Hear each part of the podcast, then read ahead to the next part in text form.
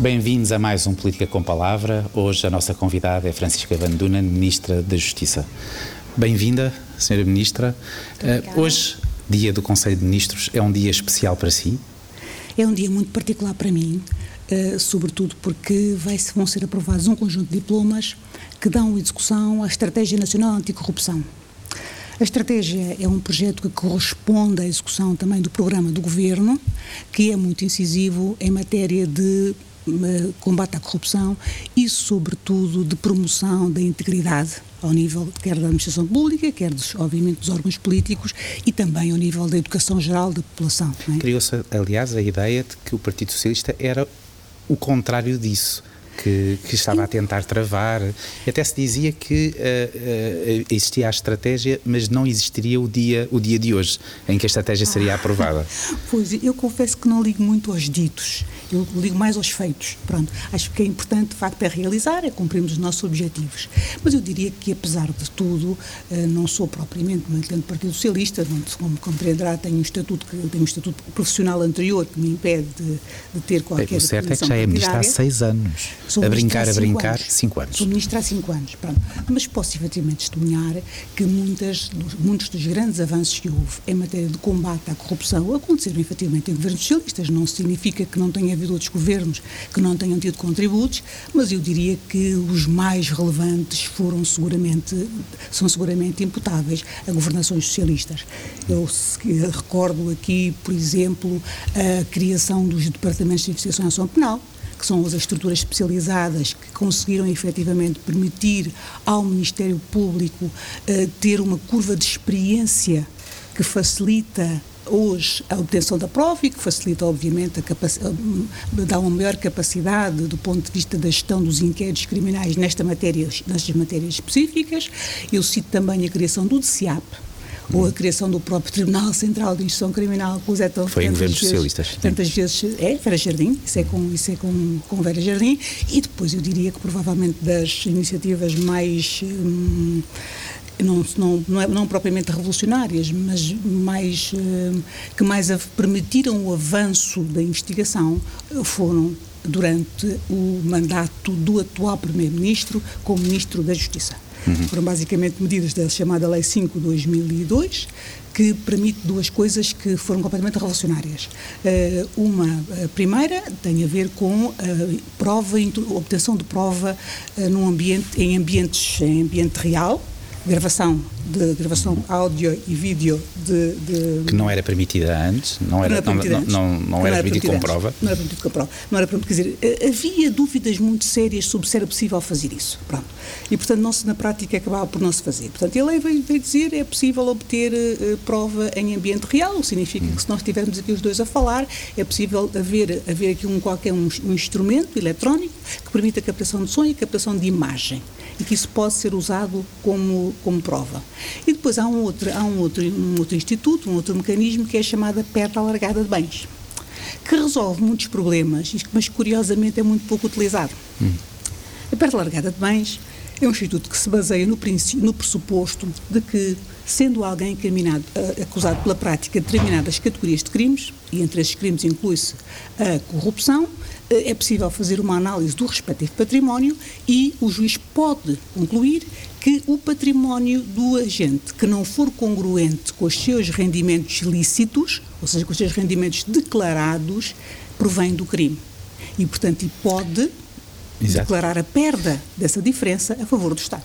Isto, isto, é uma das coisas, e já vamos àquilo que é concreto e aquilo que eu quero Sim. falar, que é do Conselho de Ministros e aquilo que vai ser aprovado em Conselho de Ministros. No fundo, uh, podemos também falarmos de outros ministros anteriores, de avanços que, foram feitos, e também queria, queria, queria saber, depois do dia de hoje, daquilo que vai ser aprovado em Conselho de Ministros, uh, qual é que vai ser o seu legado como Ministra da Justiça depois do dia de hoje? Eu não falaria em legado mas falaria no meu contributo. Falaria no meu contributo para uma sociedade com maior, com, em que os critérios de, de integridade e probidade estejam mais profundamente entranhados na vida das pessoas, em que haja uma cultura, que haja um habitat hostil a fenómenos corruptivos, sobretudo porque hoje nós vamos uh, discutir obviamente, e, e, em princípio aprovar, uh, o, o, o Programa Geral de Prevenção da Corrupção. Nós temos uma, atualmente nós não temos legislação em matéria de prevenção, portanto temos uma instituição que é o Conselho de Prevenção da Corrupção, mas depois não temos e que tem eh, poderes eh, de aconselhamento e que, e que os exerce, eh, mas nós não temos propriamente um quadro normativo, uma disciplina legislativa que obrigue, que implique, ponha, coloque as entidades, determine que certas entidades estão obrigadas a ter um conjunto de instrumentos de prevenção da corrupção. Portanto, a lógica é, efetivamente, trazer um regime geral de prevenção da corrupção que tenha obrigações, quer para os privados, quer para os públicos, em matéria de prevenção da corrupção que tipo de obrigações. Uma espécie de governance. Uma espécie de governance, uma espécie de governance. Pronto, uma governance em que todos são equiparados para, para efeitos de prevenção da corrupção e em que é obrigatório que em todos os organismos e em todas, em todas as empresas, a partir de determinado nível, que existam planos de prevenção de riscos de corrupção. Significa isto o quê? Significa que tem que haver análises análises que são objetivas, que se prendem com a atividade específica daquele setor e que, e com, obviamente, e com o contexto em que ele está inserido, que permitam perceber quais são as áreas onde eventualmente pode haver mais riscos. Mas não basta fazer isso. Subsequentemente, é necessário criar respostas para isso. Portanto, os planos de prevenção de risco de corrupção servem para identificar as áreas de maior risco e de agir. E de agir, e agir, e agir uhum. justamente. Portanto, tem que haver estes planos. Mas há, mas há aqui uma, uma, e conversando, uma dúvida que tenho sempre, é, a, a corrupção é, é um problema de legislação ou é um problema de cultura? É, eu diria que... De legislação e de meios. Hum. Eu diria que provavelmente nós temos aqui bastante mais um problema cultural uh, e um problema de percepção e também Uh, embora, obviamente, se possa dizer que pode, seguramente haverá segmentos em, ou situações, contextos em que eventualmente os meios, os meios disponíveis não são os meios não são não são suficientes. Mas eu, aquilo que me parece é que efetivamente nós, porquê que nós apostamos na prevenção? Porque entendemos que essa dimensão é de facto uma dimensão relevante para sermos capazes de minar o substrato cultural que existe e que determina os fenómenos corruptivos. O favor, uh, o amiguismo, o passar à frente, uh, no fundo é saber o que nós queremos. Que é um fenómeno muitas vezes considerado, uh, bem, é um fenómeno global, mas Sim. é um fenómeno muito português, não é? E provavelmente há quem ache que isto é muito comum nos países da Europa do Sul, ao nível da Europa do Sul, porque de facto, se se, se, se vir ao nível dos, dos, países escandinavos, de facto as regras são muito estritas e identificam-se menos casos, diria menos casos de corrupção. Portanto, nisto estamos a aproximar-nos, a ideia é aproximar-nos mais dos países do norte da Europa e afastar-nos um pouco deste paradigma do, do Sul.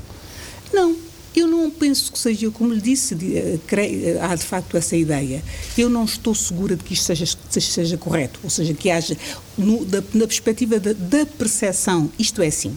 Ou seja, Sim, se pegar claro. no índice de percepção da corrupção, aquilo que percebe é que, de facto, os países da Europa do Norte estão lá, estão lá em cima, estão, estão, de facto, bastante mais, mais acima que os países da Europa, da Europa Sul. Uh, mas eu diria que nós precisamos de. Repare, nós vimos de um contexto de um país uh, pobre com profundas limitações de acesso das pessoas, eh, quer à dimensão dos serviços públicos, quer até mesmo às nós, condições nós de cidadania. Esquecemos que o salazarismo, eh, enfim, o Salazar falava muito da, da, cunha como uma coisa benigna e não, não maligna. Pois, o que, que era uma dupla responsabilidade, dizia, dizia ele. O que eu lhe posso dizer é Portanto, que... não é um problema da democracia. Não, não problema da democracia. Eu diria até que, é que as democracias, justamente pela, pelas, pelas, exigências que têm de transparência e de, de responsabilização da accountability, têm mais condições justamente para eliminar estes fenómenos, para combater estes fenómenos do que os regimes autocráticos, como compreenderá. Não é? Claro, claro. Uma das questões, e, e falaremos ainda da prevenção, mas, uh, mas uma das questões que uh, gostaria de saber se, se, se uh,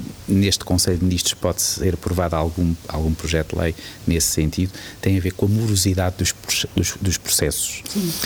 Um, existe alguma coisa pensada desse ponto de vista? Enfim, existe também a percepção, que eu julgo que é uma percepção justa, de que os processos, na, na, na, e sobretudo nesta área, se prolongam, prolongam, prolongam e corre-se o risco da prescrição e de, eh, de nada verdadeiramente eh, de concreto sair.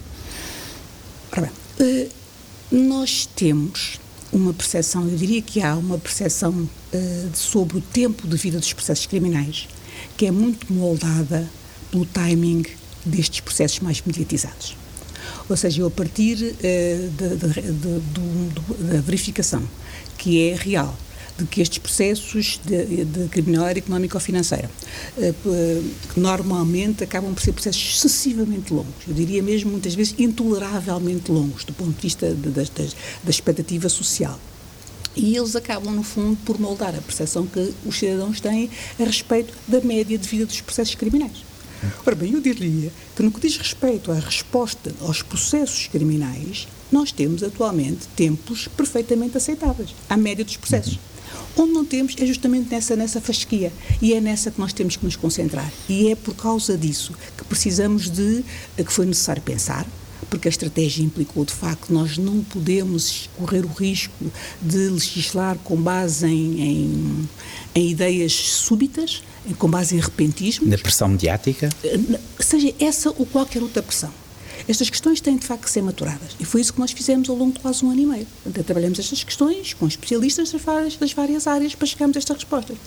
E um dos diagnósticos que fazemos é que, efetivamente, destes processos, a conclusão destes processos é muito lenta. E é muito lenta porquê? Por vários fatores. Um dos fatores tem a ver com a complexidade que lhes é inerente. E relativamente a essa matéria, nós estamos todos de acordo, o nível de complexidade é efetivamente superior. É superior porque normalmente envolve matérias, envolve, envolve temáticas e, sobretudo, formas de obtenção da prova que não são as comuns. Quer dizer, não há ali propriamente a arma fumegante, não, é? claro, não se encontra claro. arma fumegante e, portanto, é preciso ir à procura. Isso implica um maior investimento, mais meios também. Implica um maior investimento de meios, indiscutivelmente. Implica, sobretudo, especialização, implica apoios técnicos, assessorias técnicas, nas, nas, várias áreas, nomeadamente na área bancária, na área, na área financeira, e, portanto, há aqui de facto uma complexidade uh, que diferencia estes processos dos outros, pela sua própria natureza. Mas depois disso, temos também aqui questões que têm a ver com métodos. Eu diria que. Atualmente, nós temos já no Código de Processo Penal disposições que permitem separar uh, situações que, que são apenas ligadas pela circunstância de se referirem ao mesmo agente. Vamos imaginar, por exemplo, alguém, eu, eu ao longo deste do período em que exerço, em que exerço funções, eh, vou praticando vários atos ilícitos, mas obviamente em que o único laço, o único, o único laço que existe sou eu enquanto agente, porque os, os atos podem até ser de naturezas diferentes. Se houver uma investigação, a investigação, obviamente, eh, todos esses atos devem ser investigados. A questão que se coloca é saber se eles devem ser investigados todos no mesmo processo e no mesmo momento, ou se deve ser possível autonomizá-los e investigá-los separadamente. E eu, a respeito disso, recordo um exemplo, que foi um exemplo importante, de, de, um julgamento que foi feito há muitos anos e que não tinha a ver com crime económico ou financeiro, foi o ZP25, em que efetivamente se fez uma separação. Uhum. Eh, e eu diria que, em alguns casos, a separação de processos e a possibilidade de separar processos permite ter uh, resultados mais justos para todos. Eu estou a falar até da separação na perspectiva da investigação. Ou seja, ah, é, claro, na perspectiva claro. da investigação. Sim. Eu devo pegar em tudo e investigar tudo até a exaustão, uhum. ou, pelo contrário, uh, devo poder. Uh, Focar-me num aspecto, num aspecto concreto, que possa ter melhores uh, condições para ir em é, frente. Num aspecto concreto, pegar num, depois pegar no outro, depois pegar no outro. Pronto, se vir, por exemplo, a França, uh, recentemente o, uh, o ex-presidente Sarkozy teve problemas com a justiça, teve uma condenação, mas tem vários outros processos. E, portanto, o que significa que houve ali uma, uma estratégia de separação de, de separação de, de, ações, de separação de processos. E, portanto, eu acho que aqui também, no processo criminal e, sobretudo, nestas matérias, tem que haver uma estratégia muito bem pensada uh, de quem dirige a investigação. Mas uma o acréscimo de leis, não é? Eh, eh, porque nós temos, já tínhamos leis contra a corrupção, não é? Tínhamos. De combate à corrupção. E, e, em alguns casos que eh, várias pessoas diziam que eram, já eram suficientemente eficazes. Sim. E o senhor disse em alguns casos, também o disse. Sim, sim. Uh, ao estarmos a ter ainda mais leis, não é também uma forma de tornar ainda mais moroso uh, algum processo? Não, eu, eu eh, tenho, tenho obviamente a noção de que as sucessivas alterações legislativas acabam por criar um grande embaraço aos aplicadores do direito. porque eles nunca sabem se estão atualizados e, portanto, precisam sempre de. Agora, há uh, pequenas intervenções que é necessário fazer que é necessário fazer, que são identificadas, que são reclamadas, eh, do ponto de vista dos até mesmo dos, dos agentes do sistema, eh, que as reclamam até na perspectiva dos meios. Nós não temos condições para fazer isto. Uhum. Pronto, e portanto é preciso encontrar essas condições, para identificar. E eh, uma delas tem a ver justamente com essa, com essa questão que, que nós estamos a, que acabamos de falar, que é a questão da incorporação de processos da separação e incorporação de processos. É muito, e aqui, nós, é justamente, uma das medidas que, que temos prevista é eh, a possibilidade da separação de processos, sempre que da manutenção das várias situações em conjunto possa resultar a, eh, a, a quebra, do, a quebra do, dos prazos, a violação dos prazos processuais. Portanto, um maior pragmatismo e... É uma maior, a possibilidade de um maior pragmatismo fica sempre nas mãos do magistrado, mas a possibilidade de agir de outra maneira, portanto, não, não estar compelido a, a, a, fazer a conexão, a juntar tudo. E de gastar tempo em caminhos que não vão acabar, vão acabar por não resultar. Isso ele nunca pode fazer. Isso ele não pode fazer. Portanto, pode isolar processos, mas deixar os outros, que, que potencialmente são muito mais morosos, para, para, para para investigações paralelas que podem ter o seu tempo, mas focar naquilo que é mais rápido para, e, para que e, haja justiça. É, vamos lá, nós uh, costumamos ouvir dizer, e é verdade, não é? Que uma justiça não atempada não é justiça, isso é indiscutível que é assim. Então, nós acabamos na prática por, por uh, não conseguir aplicar o direito uh, com prejuízo para todos, prejuízo para a sociedade, uma sociedade uhum. que, que, passa a acreditar que há, uma, um, que há um ambiente de, de, de, corrupção generalizado, por um lado, quer dizer, uh, passa-se um pouco a ideia de que toda a atividade pública, toda a atividade política uh, se prende com está associada à venalidade. É? Uhum. A venalidade, a ganância, digamos que a utilização, mal, a utilização indevida de poder e, por outro lado, também relativamente às próprias, próprios justiciáveis, que em determinados contextos podem ser apanhados em situações. Neste, nesse sentido, uh, e, e, não sendo uma militante do Partido Socialista, uh, este processo do ex-primeiro-ministro José Sócrates foi um processo que, um, eh, que obviamente, tem consequências também uh, para a democracia. Olha, eu, eh, se, se reparar, eh, este processo gerou de facto. Pela percepção que as pessoas têm. Gerou um debate enorme, gerou um debate de facto muito grande. Eu penso que raras vezes se ouvi, várias vezes vi uma, uma, uma tão grande congregação, digamos, de vozes em torno das, questões associadas à justiça. Pronto, eu diria que foi, também foi uma das razões pelas quais me pareceu que era preciso parar e que era preciso pensar, há um tempo para tudo, é? há um tempo para tudo, é preciso às vezes, por vezes, evitar um pouco a cacofonia. Portanto, isso... Esta, não querendo, enfim, o Primeiro-Ministro uh, tem tem sido sempre uh, repetidamente nos últimos anos diz a mesma coisa sobre este sobre este caso pode dizer-se, num certo sentido, que aquilo que vai acontecer no Conselho de Ministros hoje é uma resposta efetiva àquilo que é o processo também do José Sócrates? Não. Uh, não se pode dizer isso, as duas coisas não têm a mínima associação. Já ia acontecer, independentemente de qualquer. Uh, não há, se reparar, qualquer análise objetiva que seja feita, permite, permite concluir o seguinte: ponto 1, um, esta estratégia está a ser preparada há quase ano e meio. Eh, teve uma primeira, uma primeira versão que foi tornada pública uh, e que foi discutida no amplo, uma discussão muito ampla. Uh, foi aprovada nos seus termos finais no dia 18 de março. e neste momento aquilo que está em causa é a execução dessa estratégia.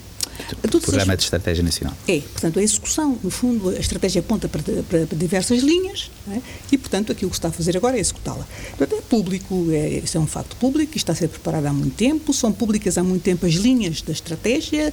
Uh, quem vir o, o, o, documento final percebe que não há um grande afastamento do, do, documento inicial e, portanto, nessa altura não eram conhecidas as questões que foram suscitadas, como, se, como calculará agora neste debate instrutório. Há alguma questão no programa da Estratégia Nacional uh, que não esteja, não, que não, que não, uh, que não neste Conselho de Ministros não vai uh, ter uma prática, não vai ter uma consequência prática, alguma recomendação?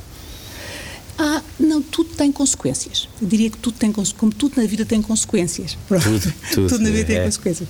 Mas basicamente, provavelmente aquilo que eh, nós temos, a estratégia tem uma dimensão preventiva e uma repressiva, como lhe disse já. Eh, esta, hum, neste Conselho de Ministros, essencialmente, nós vamos trabalhar, vamos, eh, vamos discutir o regime geral de prevenção, Pronto, uhum. e, e, aí está de facto aquela dimensão que eu lhes falei, que é a informação, a formação de cidadã é? E também. Mais uma vez, atacar na cultura. Atacar na cultura. Sim. Atacar na cultura, atacar na base das coisas, atacar na base dos fenómenos. No fundo, olha, eu muitas vezes me pergunto como é que se formam democratas. E aqui a questão é como é que se formam cidadãos probos, é? cidadãos íntegros, cidadãos que conheçam os seus direitos e que estejam dispostos a assumir, portanto, a assumir a integridade enquanto valor. Entende? Uhum. Porque essa, essa de facto. Então, para é, algumas coisas, por exemplo, com, com miúdos nas escolas. Isso tem que ser feito. Aliás, hoje já o Conselho de Prevenção da Corrupção faz isso fazem programas com as escolas um, em que os alunos, eu penso que é na, na, na disciplina de educação cidadania, cidadania sim senhor, educação para a cidadania, que os, que os, estudantes fazem têm projetos, têm programas em que discutem, essa, discutem essas, estas, essas questões e começam a fazê-lo muito cedo. Mas eu acho que é preciso fazer isso de modo mais sistematizado, de modo mais sistémico hum. e depois, obviamente incluir no programa mesmo. No próprio programa, no sim. próprio programa, sim. Mas incluir aí, incluir também essa dimensão ao nível da administração pública nas, nas, nas, uh, nos ingressos na administração pública, ao nível da formação na administração pública. São, são de facto áreas em que é preciso investir muito. Uhum. Obviamente não vamos recolher o resultado no imediato e é por essa razão que temos também que investir na repressão. Na repressão. Na repressão. Portanto, na repressão. Fundo... A prevenção dá frutos à la longue, mas temos que investir nela, temos que fazer esse trabalho, porque obviamente a repressão não resolve, não, não, não tem, não, nenhum Estado tem de facto capacidade, nem nenhum Estado pode limitar-se a um, entender a repressão como forma de responder a este fenómeno. Muito bem. Uma questão que se fala sempre muito e, e é colocada, e, enfim, na, na, comunicação social é sempre uma das primeiras a ser colocadas, tem a ver com as, com as propostas de lei para o alargamento daquilo que se convenciona chamados mecanismos de justiça negociada, sim, que é uma sim. forma pomposa de dizer que uh, mecanismos que protejam quem denuncia uh, determinadas. Uh, mas isso, isso é uma, uma, dúvida minha. Isso já não estava, já não estava previsto na lei. Sim, há uma previsão legal. Havia suspeitos de corrupção que já eram premiados. O, que, o, que, é que vai mudar então? Ora bem, o que havia de facto uma previsão legal que permitia dispensar a pena ou atenuar especialmente a pena a suspeitos de, deste tipo de crimes que fizessem, tivessem determinado tipo de comportamento. Qual é a dificuldade? Era que o nível de exigência uhum. para se ter acesso a esse estatuto, portanto, no fundo, para se poder beneficiar de uma lógica de direito premial, era tão grande que na prática isso nunca acontecia. O que vou-lhe dar, vou em, em termos concretos, para se, ter, para se conseguir beneficiar da dispensa da pena, era necessário que, que, que, o, que o agente denunciasse o crime antes de ser instaurado o processo, antes de começar o inquérito, portanto, fosse ele próprio a fazer a denúncia, que fosse nos 30 dias subsequentes à prática do ato, portanto tinha ali um prazozinho para. para portanto, era uma burocracia enorme que fazia com que as coisas não acontecessem. Não, não acontecessem. E portanto era foi preciso retirar, foi preciso retirar os 30, foi preciso retirar os, os ditos 30 dias que estavam ali e que de facto não, pronto, não, se, não, não, não, não permitiam tornar operável o conceito. Portanto, uhum. foi preciso trabalhar um bocadinho, preciso trabalhar um bocadinho nessas normas no sentido de as tornar aplicáveis. Basic, é basicamente isso que estamos a fazer. Portanto, é facilitar a aplicação. Mas isso de facto não é um pormenor. Às, às vezes, de facto, a, a, a, a senhora ministra que foi, enfim, eh, esteve, esteve no Ministério Público uma vida. Sim. Uh, deve provavelmente uma das um dos quando foi convidada para ministra uma das coisas que deverá ter pensado foi bem uh, uh, vou, vou, mudar é uma mudança muito muito muito complexa mas uh, certamente deve ter pensado nas vezes em que chocou com legislação é? às vezes os legisladores têm uma habilidade extraordinária para complicar para complicar as coisas. Melhorou-se desse ponto de vista? Eu acho que este, este, hum, esta estratégia também, ao nível da prevenção, tem uma dimensão importante nesse domínio. Legislar claro. O programa Legislar Claro vai implicar que os, os, os, projetos legislativos tenham uma linguagem que seja perfeitamente acessível às pessoas. E isso são programas que já estão a ser trabalhados, é? nomeadamente. E, de facto, é verdade. A legislação é feita muitas vezes por técnicos que trabalham para eles próprios, estão a trabalhar para eles próprios e que não têm a, não têm a percepção da dificuldade que as suas formulações podem suscitar a quem vai aplicar. E daí que depois haja interpretações sobre interpretações e que nos percamos às vezes num labirinto. Claro, que interessa aos advogados, não é? Aliás, eu costumo dizer aquela nota americana de que um, aquilo, que, eh, aquilo que separa um bom advogado de um grande advogado é que um bom advogado consegue atrasar os processos e um advogado consegue atrasá-los muito mais.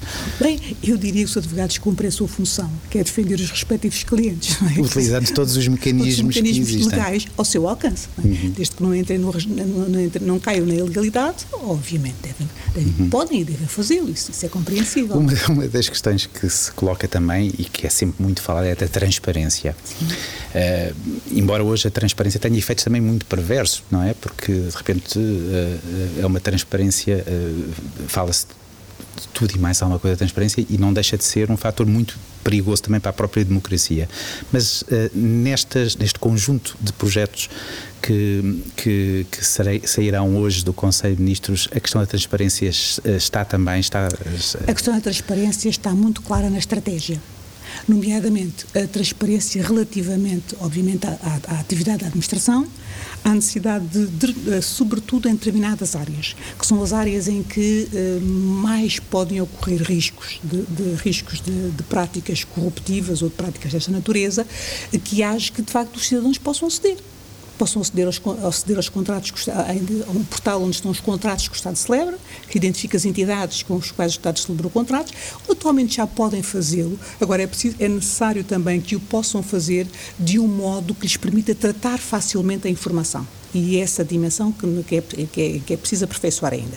É preciso, nós temos de facto o portal, o portal, do, portal, das, o portal de compras que, que permite identificar os, as transações que todas que são feitas, mas provavelmente, mas é preciso ainda melhorar um pouco a Uma forma como a informação é, também. É, é, né? Então, no fundo está lá, é um pouco, é um pouco como aquilo que estávamos a falar sobre, sobre não a delação premiada, não é isso, mas eh, enfim, é, nós olhamos e não percebemos uma pessoa que, que olhe para para, muitas vezes para o portal de transparência e, de, e não, não, se consegue perceber. Não se consegue perceber. E portanto é preciso que as coisas. Vai conseguir perceber-se. É, né? que as coisas sejam legíveis, que sejam compreensíveis. Porque sabe porquê? Porque esse muro de opacidade também ele próprio gera suspeição.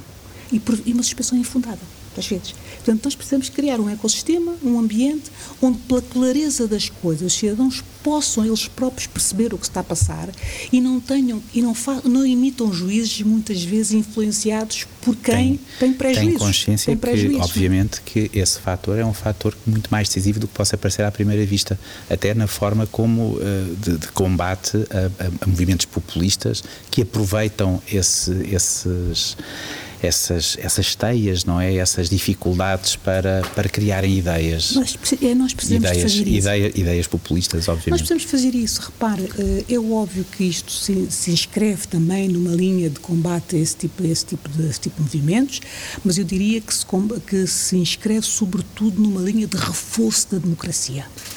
Isto é um, eu acho que é um dever de um Estado democrático. Uma coisa tem a ver com a outra, é. necessariamente, e, portanto, claro. E, portanto, a Universidade Democrática fazer isso, de, no fundo, fazer com que os cidadãos sintam que pertencem a uma casa comum e que a coisa comum é gerida por todos no conhecimento de todos. Uhum. Basicamente, essa, essa, essa é a ideia. É? Uhum. Reta final, duas ou três questões, uh, o tempo passa depressa. Uh, fica incomodada uh, com alguns ataques que o Ministério Público tem, tem, tem, tem sido alvo nos últimos, nos últimos tempos? Não, não fico. O que é que dentro de si ainda é Ministério Público? Sabe, eu, um, dizer a verdade eu fui Ministério Público durante 36 anos e aquela foi a minha pele, não é? Hum. E, e, tenho, tenho recordo-me perfeitamente que, no fundo, quando, quando retirei esta pele, fiquei um tempo em carne viva.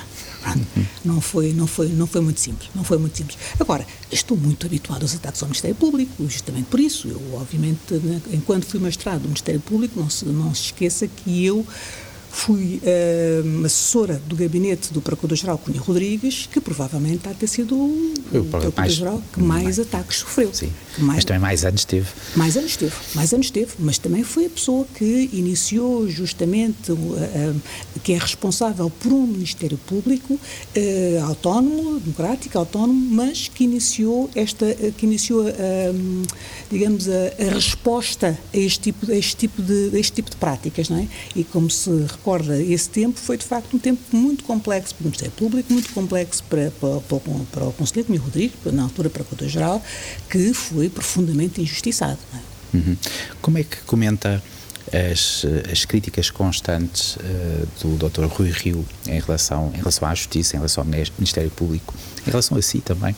Relação, ah, claro que não comento. É política. Claro, mas então o senhor, o senhor doutor, doutor Rui Rio é responsável pelo maior partido da oposição. É natural que ele faça, é natural que ele faça a oposição, acho que ele faça responsavelmente, não é? Atacando as, as, aqueles, os, os segmentos, os setores em que entende que as coisas não estão a funcionar bem. Agora, devo, no entanto, dizer-lhe que quando o Dr. Eh, Rui Rio foi eleito, que apresentou uma, um programa para, para, a área da Justiça, um programa, uma reforma para, para a área da Justiça, eh, que foi discutida, eh, foi presente, eu, na altura, tive uma reunião com representantes do, do Partido Social Democrata, que apresentaram, que fizeram, apresentaram as, as propostas de reforma, e eu diria que delas, entre umas que pretendiam apenas, pretendiam apenas aumentar o controle sobre as magistraturas, ou outras que eh, revelavam algum afastamento relativamente à, à prática do judiciário, é? Uh, o que dali ficava eram essencialmente umas propostas relativas à área administrativa, essas sim, que consensualizamos que, que eram relevantes, mas que de alguma forma refletiam propostas que o Governo já tinha feito nessa área, que eram públicas. Portanto, Agora, obviamente estou sempre, estarei sempre disponível para, em face de propostas que sejam apresentadas, eh, discuti-las, analisá-las, porque esta... Portanto, o que me está a dizer é que as propostas, enfim, mais relevantes que foram apresentadas pelo líder da oposição já, já existiam. Já existiam, já existiam. Quer dizer, só não existiu, as, eu não digo as mais relevantes, porque obviamente são, são, igualmente relevantes aquelas que põem em causa o modelo constitucional das nossas magistraturas. Essas são efetivamente relevantes também, não é? E portanto, e nessa essas não estavam, essas não estavam previstas, de facto. Muito bem. Senhora Ministra, uh, a questão do procurador europeu foi uma confusão enorme, mas agora há uma outra, uma outra questão que, que tem surgido, porque uh, uh, ainda não há trabalhos, ainda não, não está. O que é que está a ah, acontecer? Nós temos, vamos lá ver, como sabe, nós, Portugal assumiu a presidência do. Já, do, come, já começa até a ser criticada porque uh, até há quem diga que isto, estes atrasos se devem também a Portugal. Não, não, tem, não tem nada a ver com nenhuma. até já ouvi isso. Não, pronto, então, eh, pois admito que ouve-se ouve tantas coisas, sabe? Que é preciso saber ouvir. E, sobretudo, no lugar em que estou, é preciso mesmo saber ouvir. E já não está em carne viva. já não estou em carne viva, não. Mas. Um, Basicamente, a implementação da, da Procuradoria Europeia está, está em, em, trabalhos muito acelerados. A previsão é que comece a trabalhar, comecem a trabalhar em junho.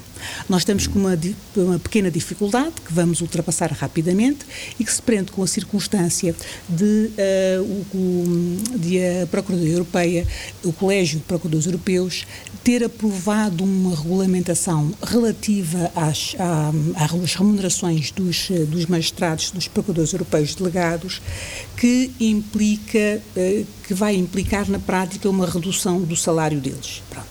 Eh, por questões que não vale a pena explicar, que são muito técnicas ligadas à segurança social. Pronto, essas questões inicialmente não estavam identificadas, portanto, percebia-se que havia uma dificuldade associada a essa dimensão salarial. Agora está perfeitamente identificado que isso tem a ver com, as, com questões de segurança social e, portanto, aquilo que o Governo vai fazer é tomar uma iniciativa no sentido de resolver isso, para que os procuradores europeus delegados possam mais rapidamente ser nomeados e iniciar funções.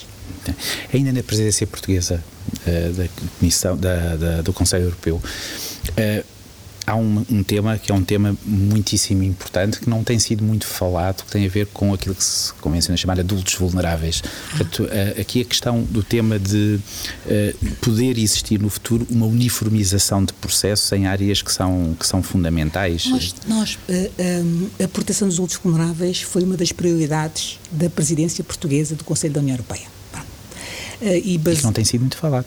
Não, mas nós, sim, é verdade que não tem sido muito falado, embora nós tenhamos feito justamente uma, uma conferência cá, no âmbito da presidência, eh, que envolveu a Comissão, envolveu os, os três países da Troika, de, de, de, do trio de presidências, e também académicos de, várias das mais variadas áreas que vieram falar sobre essa matéria, que está com uma matéria relevante para uma Europa cada vez mais envelhecida. Uhum. Portanto, que a pirâmide etária é invertida e onde há cada vez mais doenças incapacitantes. E, portanto, nós, em Portugal, em 2017, tomamos uma iniciativa legislativa importante, no sentido de criar melhores condições para as pessoas, para os adultos com capacidade diminuída, mas temos um problema ao nível transfronteiriço. Portanto, precisávamos que houvesse, do ponto de vista europeu, um, um, um regime mínimo comum de proteção dos adultos vulneráveis. E, portanto, e é nesse sentido que estamos a trabalhar. Estamos a trabalhar para, do, eh, no, no, sentido de incentivarmos os, os, os demais Estados-membros a aderirem à Convenção da Haia para a Proteção Internacional de Adultos, uhum.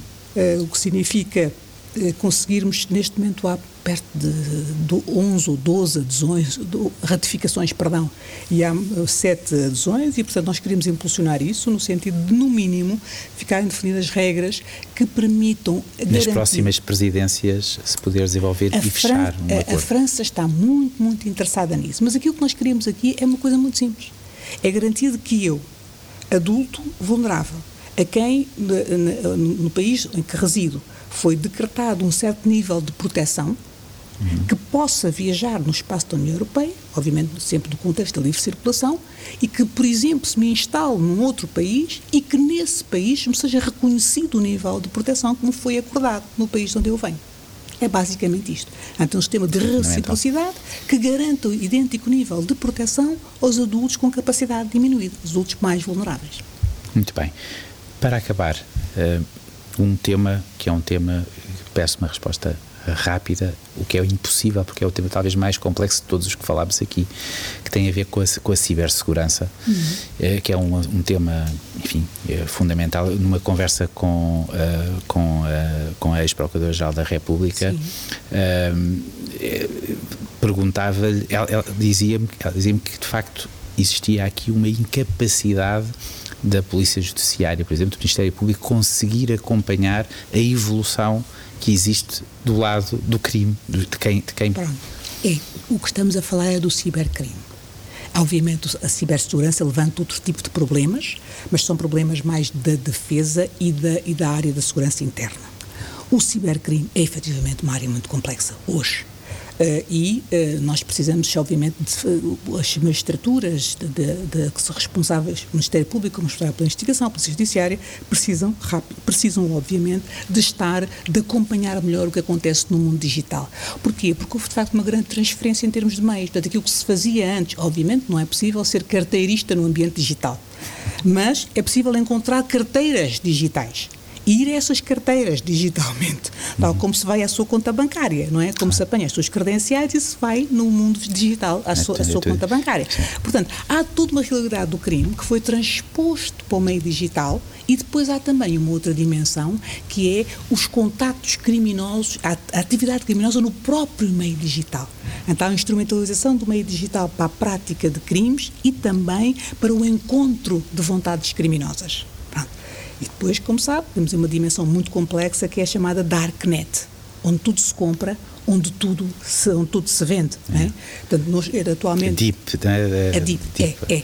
Portanto, atualmente tem, por exemplo, uma das questões que nós abordamos na presidência portuguesa eh, foi a questão da contrafação de medicamentos e de, uh, de vacinas também. Materiais médicos, por exemplo. Nós queríamos, uma das grandes batalhas que estamos a travar é no sentido de os Estados-membros subscreverem, no mínimo, a Convenção Médico-Crime. Porquê? Porque, efetivamente, num contexto como este, nós apercebemos do risco, do enorme risco que pode ser o crime organizado associado contra a contrafação de medicamentos, que existia já, mas que tenha, obviamente, os outra capacidade. Aliás, a Joana, Joana Marques Fidal acabava a conversa comigo a dizer que mundo este? Que mundo este? Senhora é Ministra, que mundo é este?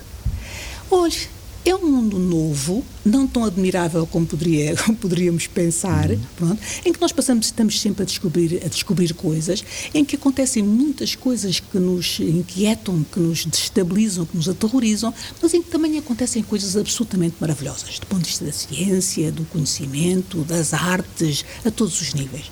E, portanto, olha, é um mundo em que tivemos, a, a, a, digamos, o privilégio de viver, no meu caso é isso que eu digo, foi, foi, o tempo em que eu tive o privilégio de viver, em que, de facto, eu tracei, tracei muitos ciclos do ponto de vista histórico e eu acho que isso é profundamente enriquecedor. E depois do Conselho de Ministros de hoje, um dia que saia do Ministério da Justiça já sai mais tranquila?